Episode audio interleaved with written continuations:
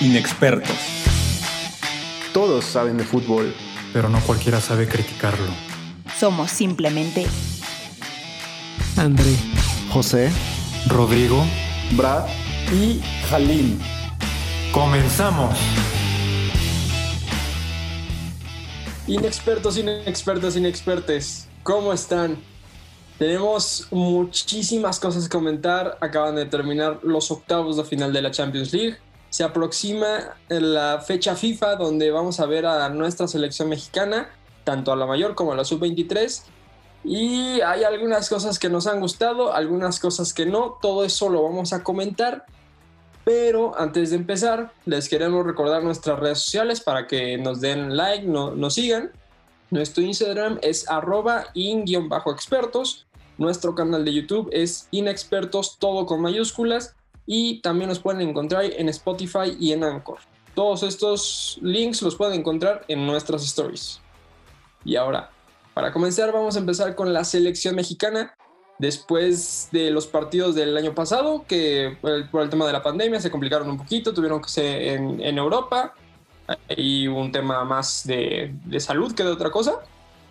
Y hay dos partidos en esta fecha FIFA, contra Gales y contra Costa Rica. Y el día de ayer se hizo pública la convocatoria, donde realmente pienso que siempre se habla más de los que no están que de los que están. Siempre, siempre es como algo, algo raro en, en selección mexicana. Y bueno, por supuesto que hay muchos europeos, varios de ellos que son, han sido titulares en todo este proceso con el Tata Martino pero sí empiezan a sonar unas jugadores que pudieron haber estado, pero no lo están. Entonces quería comenzar con José. ¿Tú cuál piensas que es la mayor ausencia o qué es lo que más te, te, hace, te hace pensar esta, convocatoria de la selección mexicana mayor? Mm, creo que ausencias eh, no hay muchas, pero ausencias en sí puede ser Santiago Ormeño, del Puebla, que se puede sentir que es de los mejores goleadores ahorita, pero la verdad no sé si esté para el nivel de la selección.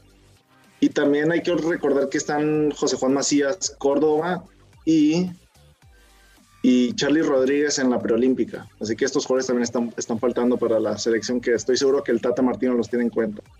Y en general creo que hay varios jugadores que de plano no deberían estar ahí, como Jonathan Dos Santos, Rodolfo Pizarro, Hugo González como cuarto portero, no sé por qué. Pero fuera de eso, creo que la selección viene bien. Creo, creo que trae un buen nivel. Ciertos jugadores están en un buen momento y pueden dar buenos partidos en estos amistosos. Y eh, justamente ahorita lo que comentabas, ¿no? De los jugadores del MLS llevan parados prácticamente desde noviembre, no han tenido actividad en todos estos meses. Pero ahora te quería preguntar a ti, Brad. ¿Crees que esto sea más por un tema de, de que quiere ver cómo están? De que son parte importante del grupo, jugadores, bueno, como ya los mencionamos, como Jonathan Dos Santos, con el caso de Alan Pulido, o incluso el caso muy particular de Efraín Álvarez, que pues, no es sorpresa para nadie, que lo está llamando a la selección mayor porque quiere bloquear de cierta manera que juegue para la selección de Estados Unidos. ¿Qué opinas de esto, Brad? Es complicado. Realmente me quedo un poquito con lo que mencionaste al inicio de que cada vez suenan más este, los nombres que no están que los que están, porque realmente nos hemos acostumbrado tanto a los mismos jugadores que, queremos caras nuevas, ¿no?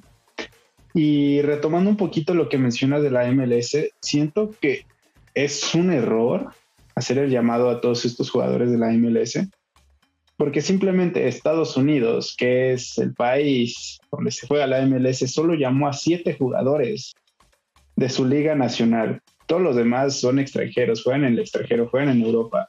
Así que realmente veo como un error el haber traído a tantos jugadores de la MLS. Pero era obvio, o sea, si se traían a uno, iban a terminar trayéndose a todos, a todos, y se trajeron casi a todos, realmente. Así que yo no lo veo como un acierto. Yo siento que había más de dónde escoger, había de dónde poder refrescar la plantilla. Así que y el caso de, Álvarez, siento que el Tata quiere aplicar de cierta manera también lo que hizo con Antuna. Un chavillo que viene bien, que viene jugando bien, que está haciendo su nombre, Y pues Antuna le resultó sin tener un, un renombre muy, muy grande, muchos números detrás de sus espaldas, pero le resultó en selección. Yo siento que es la misma estrategia que tiene el Tata actualmente con este chavillo. Claro, y bueno, y recordar que de todos estos convocados, de los 26 convocados, realmente tampoco hay tanto más. O sea, están los, uh, los que, aunque ya han estado en selección, selección mayor, por edad todavía encajan en la sub-23, que ahorita vamos a repasar eh, esa convocatoria. Pero uh, han sonado sobre todo tres nombres en redes sociales. No es que yo esté de acuerdo si, si sí merecerían ir o no, pero por ejemplo, el caso de Ormeño, que aunque, o sea, ya tiene una cierta edad, apenas está madurando, obteniendo esa madurez futbolística después de muchos años de estar trotando por varios equipos, que puede que ahí, en el caso de Pulido, puede que, pues, sobre todo por el ritmo de competencia, es totalmente distinto. Y luego dos nombres que sí se hicieron bastante polémicos. Uno, porque definitivamente no está en el nivel, como es Chicharito. De qué incidente que hubo en Estados Unidos, no lo he vuelto a llamar. Sí, em, ahí eh, no sé si es exclusivamente un tema deportivo, pero pues, la realidad es que Chicharito fue toda una decepción el año pasado en la MLS. El caso que empezó las últimas semanas por el tema de que está a punto de recibir su carta de naturalización. ¿Ustedes creen que eventualmente veremos a Chicharito de regreso o incluso a, Funes Mori, nacido en Argentina, portando la camiseta de la selección mexicana? No sé. Tú, José, primero. Sí, yo creo que el Chicharito, su tiempo de selección como el referente que era, ya, se acabó. Este, el nivel que tenía ya no lo va a volver a, tener, lamentablemente.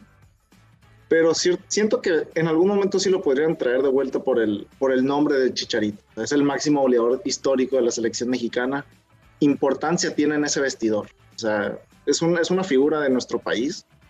Eh, ha sido un jugador que jugó en grandes equipos europeos y puede aportar mucho, en especial a los jóvenes como Macías, como Córdoba, como Arteaga. Eh, Arteaga, que fue seleccionado por esta convocatoria, creo que es uno de los mayores aciertos del Tata, lo ha estado haciendo muy bien en el Genk y tiene 22, 23 años y creo que tiene un gran potencial. Sí, sí, sí. Este Chicharito, donde empiece a recuperar un poco de nivel, va a ser llamado. Y como dice José, es un referente de la selección mexicana a nivel mundial. Es un histórico del plantel. Y recuperando un poco lo que dijiste de Funes siento que, que estaría bien. Yo sí lo veo dentro de la selección mexicana. Es importante mencionar casos de nacionalizados que realmente llegaron a partirla en la selección, a romperla y que a final de cuentas se desvivían por la camiseta tricolor más allá que los mismos nacidos en México. Así que siento que el hecho de que llegara Funes Mori a ser llamado a la selección lo vería con muy buenos ojos.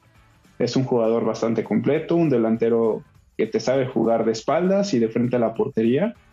Y quién sabe, podemos repetir un poco esas alegrías que en su tiempo nos dio Ciña, el Chaco, varios jugadores que jugaron siendo nacionalizados con el tricolor.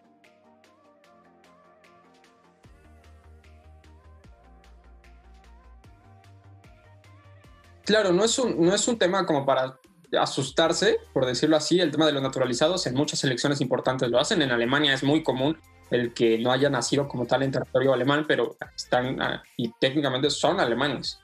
en Francia también. yo no vería tema en eso, más bien sería el tema, ¿no? De que pues empieza sobre todo ahí el, de que como el técnico es argentino, o sea, como ese, ese tema y bueno, sobre todo porque si mencionas, por ejemplo, a Ciña, que yo creo que es el mayor exponente de un naturalizado en la selección, pero pues varios se entiende que es más porque saben que no los van a llamar a su país, que buscan como jugar en alguna otra selección. Eso sí no lo podremos saber hasta que efectivamente ya sea considerado mexicano Funes Mori, pero es un tema que da mucho a debatir, la verdad.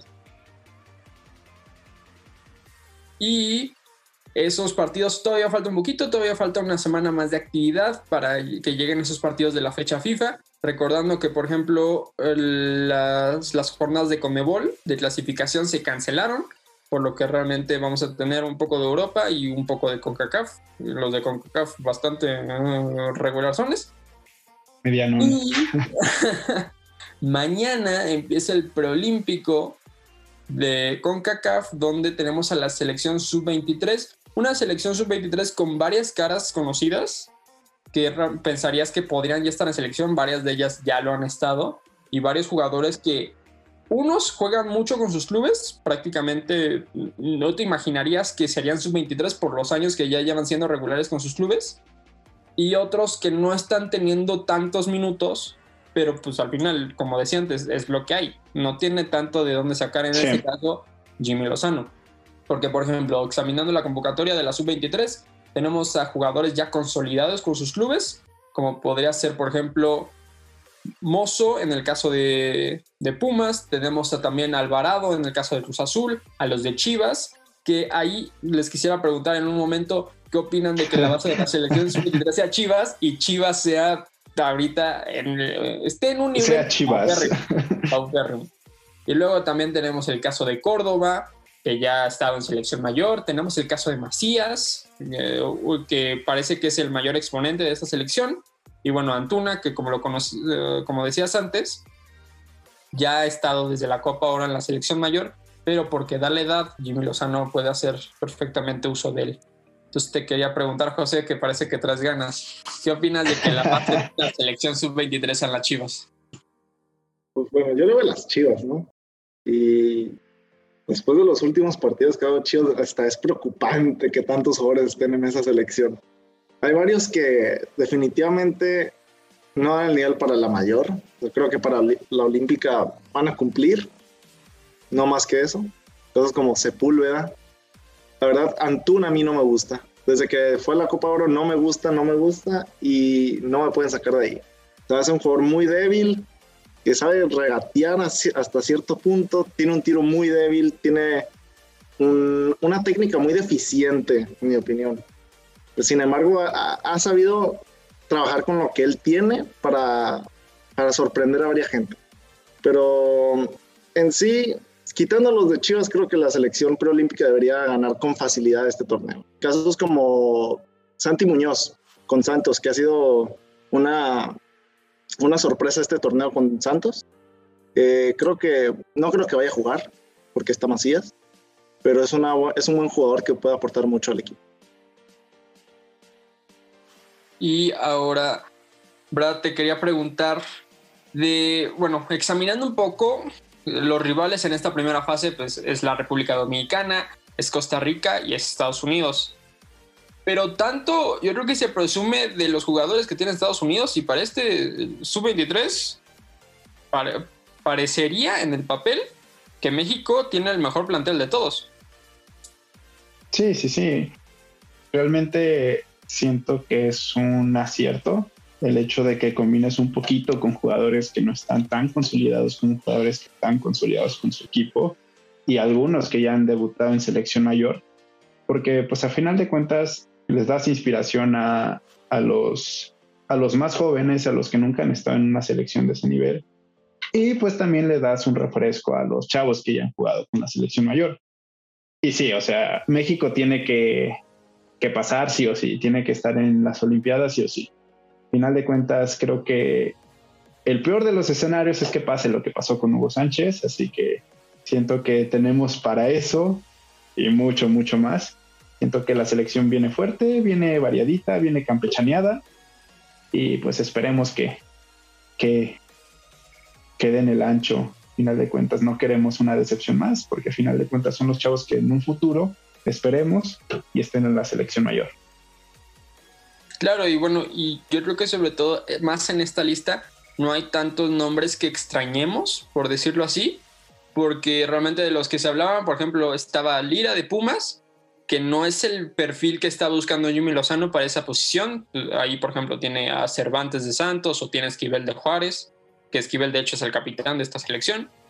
Sí, sí. También, por ejemplo, el caso de Naveda, que varios ya lo postulaban para el sub-23, pero pues realmente apenas, apenas está tomando ese, esa madurez, por decirlo así, que aunque sí es en el América, pues mm, no ha tenido tanta experiencia. Y bueno, también llegaron a mencionar el caso de Laines, pero el, el hermano mayor, el que juega en América, que todavía da la edad, pero pues, o sea, todavía creo Es que le falta. yo, yo pienso que es mejor que el hermano. En ciertas cosas creo que toma mejores decisiones que el hermano. El hermano yo creo que todavía le falta un poquito. Pero si no, o sea, viendo por dónde, contra, contra quién se enfrentaría por la titularidad, Sí, sí, sí. la titularidad en esa zona, teniendo, por ejemplo, a un Angulo, teniendo a un Vega, teniendo una Antuna, yo creo que quedaría un poco corto. Y ahora, José, te preguntaría ya para cerrar este segmento, ¿qué opinas de que Jurado, que parecía la estrella hace unos años, aunque sí, en un equipo pobrísimo como era ese Veracruz, que ahora es suplente, ha tenido algunos partidos en Cruz Azul, pero el titular sigue siendo Corona a sus casi 40 años. ¿Qué opinas de que todo parece indicar que Malagón de Necaxa le va a quitar ese puesto a Jurado y Jurado va a ver el preolímpico desde la banca? Me parece justo. Este, Malagón ha venido siendo el titular de Necaxa lo que va de la temporada. Ha, ha hecho su trabajo bien, no ha sido algo sobresaliente ni increíble. Pero- Necaxa es el último lugar en la tabla, entonces. Pero pues es titular. O sea, Sí, creo que prefiero un portero titular de un equipo que va último en la tabla. Igual no creo que haya... con- Lo he visto varias veces, no, no, no se me hace un pésimo portero. La defensa también es espantosa en Necaxa. sí, sí, sí, sí, no le puedes echar la culpa. Así como dice José, estoy de acuerdo. Este, pero igual Jurado ha estado en la banca por año y medio y no tiene méritos para ser el titular. Igual creo que Carlos Acevedo de Santos, que no da la edad para esta selección, es un portero para el futuro de México que tendríamos que ir considerando. Se me hace que también faltó en la, en la selección mayor de esta convocatoria, pero pues es eso. Yo, sí, estoy de acuerdo. Siento que él ya debía de merecer ese, ese llamado. Siento que Ochoa ya está sobrando en la selección mayor. Considerando, bueno, además que está llevando a la selección mayor cuatro porteros. Uno de ellos no va a jugar. Uno de ellos, y yo creo que en una de esas solo van a jugar dos. No entiendo para qué llevar a cuatro. ¿Por qué no uno de esos cuatro que sea, por ejemplo, en este caso Acevedo o alguno de otros de estos porteros que están surgiendo en la liga? Que por ejemplo, Talavera, aunque yo soy de Pumas, yo no entiendo para qué llevar a Talavera, siendo ya un veterano completamente, cuando se sabe que llévate a Corona. el titular, el titular va a ser Ochoa y el que le va a seguir, en, por lo menos en lo que ha demostrado el Tata, es Orozco. Orozco, Talavera y Ochoa ya son porteros que probablemente no van a llegar a, no sé si a- al de 2022, pero al de 2026 seguro que ya no van a llegar. No. No, o sea, ya, ya se están haciendo viejos los porteros de, de la selección mayor. Por lo menos ya no llamaron a Corona. Ya aunque Y- sea.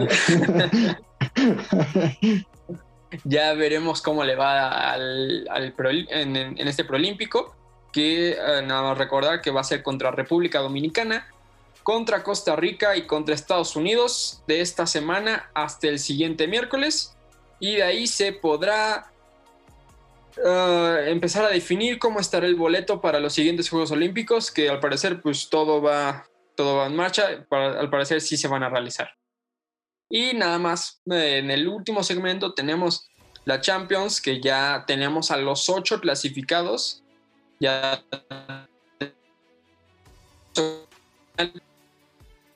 Que mm, me parecieron buenos.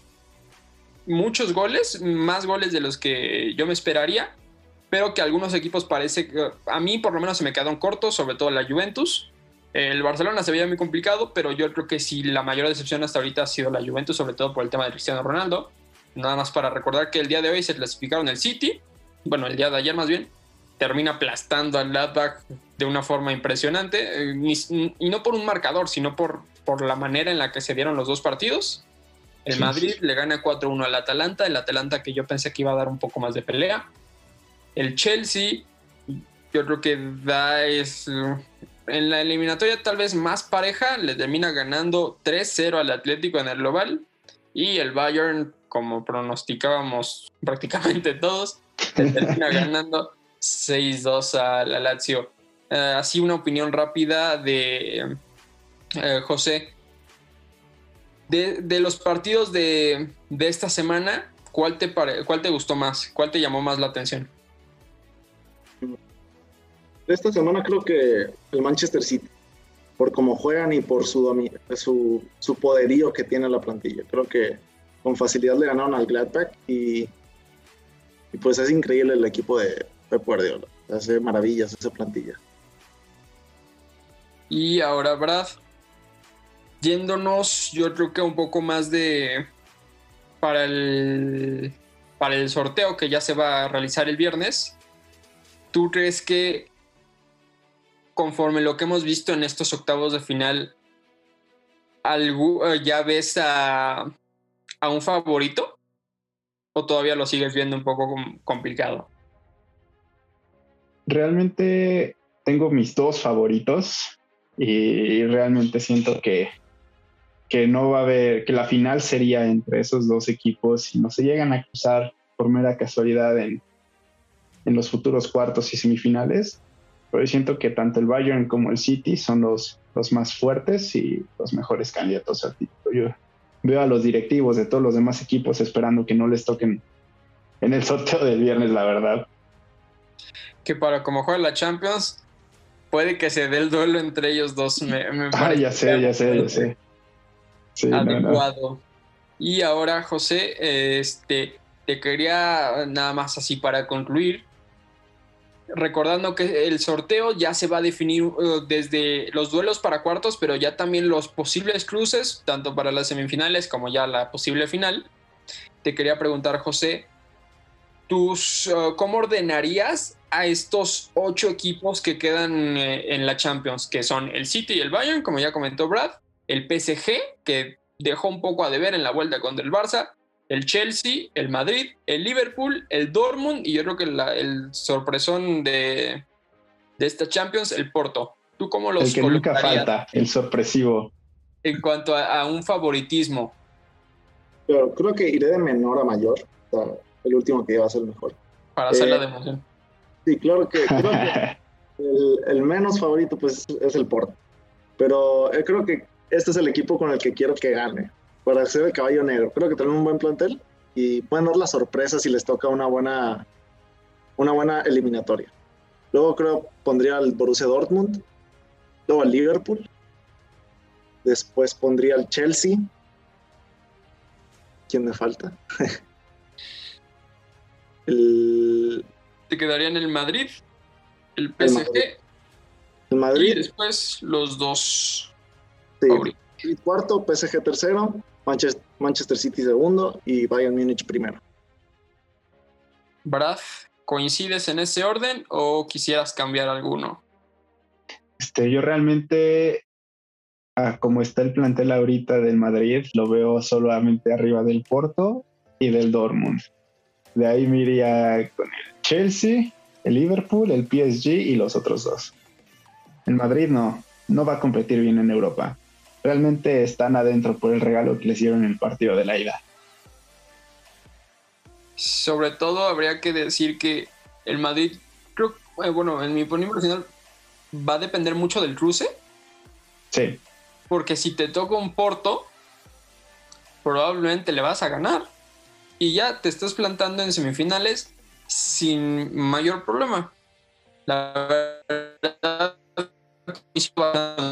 de, de José, nada más que si pongo el Liverpool solo arriba del Dortmund y del Porto, el Madrid un escalón arriba de ellos y ya después City, Bayern, PSG y el Chelsea como ese cuarto que realmente creo que puede dar la sorpresa porque eh, estaba recordando que el Chelsea que gana la Champions lo hace con una peor plantilla que la que tiene ahora, con una mucho peor plantilla. Por lo que creo que ese, el Chelsea sí podría ser considerado el caballo negro. Yo sí, le, yo sí le daría ese nombre, porque otro que podría ser el caballo negro, el Dortmund, creo que depende muchísimo de Haaland, demasiado, como para pensar en que Sí, puede competir de sí, otra sí, forma. sí, no. Todo esto, bueno, lo sabremos el viernes. El sorteo es a las 5 de la mañana, por si se quieren despertar a verlo o ya, ya más tarde ven lo- el, el resultado. Ya mejor ya que despierte. Y bueno, hemos llegado a la conclusión de este programa. Re- realmente muchas cosas que platicar y aunque se viene la fecha FIFA va a haber aún más cosas que platicar porque ya se viene la etapa definitiva de esta temporada que ha sido rara, pero bastante entretenida mm, a mi parecer. Por lo que quería pedirles que se despidan y pedirles que, sobre todo a los que nos están escuchando, que nos sigan y que nos den like y porque sobre todo esto lo hacemos porque nos gusta y esperamos que a ustedes les guste.